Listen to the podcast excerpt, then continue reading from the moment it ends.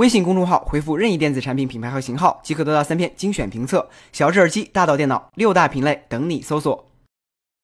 物质的繁荣通常伴随着地球资源的过度消耗。在第四十八个世界地球日到来之际，作为对地球资源严重依赖的公司，苹果通过刚刚发布的二零一七环境责任报告，提出了对未来资源利用和环境保护方面的愿景，那就是未来所有的苹果产品都将采用回收材料来加工，完全停止开采地球的矿物。而在最近公布的四则地球日专题视频中，苹果进一步阐述了他们的环保理念，比如新建的飞碟总部放弃使用大型空调机，而是利用水冷管和自然风来调节室内温度，或者讲述如何实现生生产零废气等。的确，用可再生能源替代化石能源是很多企业都在做的环保尝试。近日，由欧洲初创公司 Lilium Aviation 打造的纯电动飞机 Lilium Jet 完成了首次试飞。这是一款可以垂直起降的小型飞机，它没有配备像一航幺八四那样的巨型旋翼，而是由三十六个小型管道电风扇来驱动。这些风扇隐藏在机翼下方，通过转动方向来支持不同的飞行姿态。三百公里每小时的最高飞行速度超过了大部分直升机，而三百公里的续航也没有让它沦为鸡肋。按计划，Lilium Jet 将在明年开始量产。同样是个人飞行工具，来自捷克斯洛伐克的 Aeromobile 飞行汽车也在近日正式公布。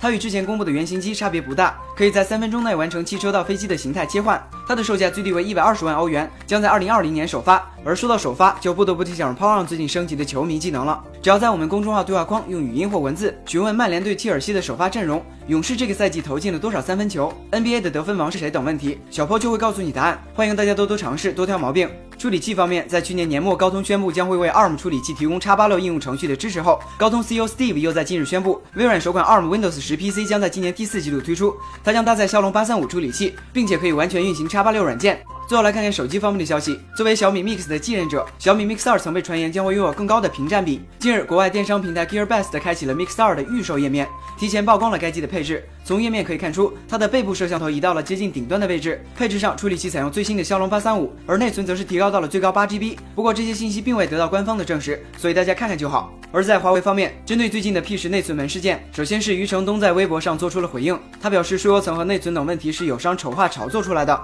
同时，最近网上也流传出了疑似任正非对此事的内部讲话，他表示，不同内存版本的 P 十使用起来没有区别，但问题是华为不应该在发布会上使用 UFS 测试成绩来宣传。同时，他还认为 eMMC 版的 P 十可以退货，不过最终该消息也没有得到确认，所以大家依然还是看看就好。而在锤子方面，原本预计在四月二十五日举办的锤子发布会，可能要推迟到五月九号左右了。虽然过了春天，但罗永浩仍然表示，在北半球六月一号之前都是春天，而且他们已经准备好了五十万部现货，建议老罗下次去云南开发布会，因为在那里四季如春。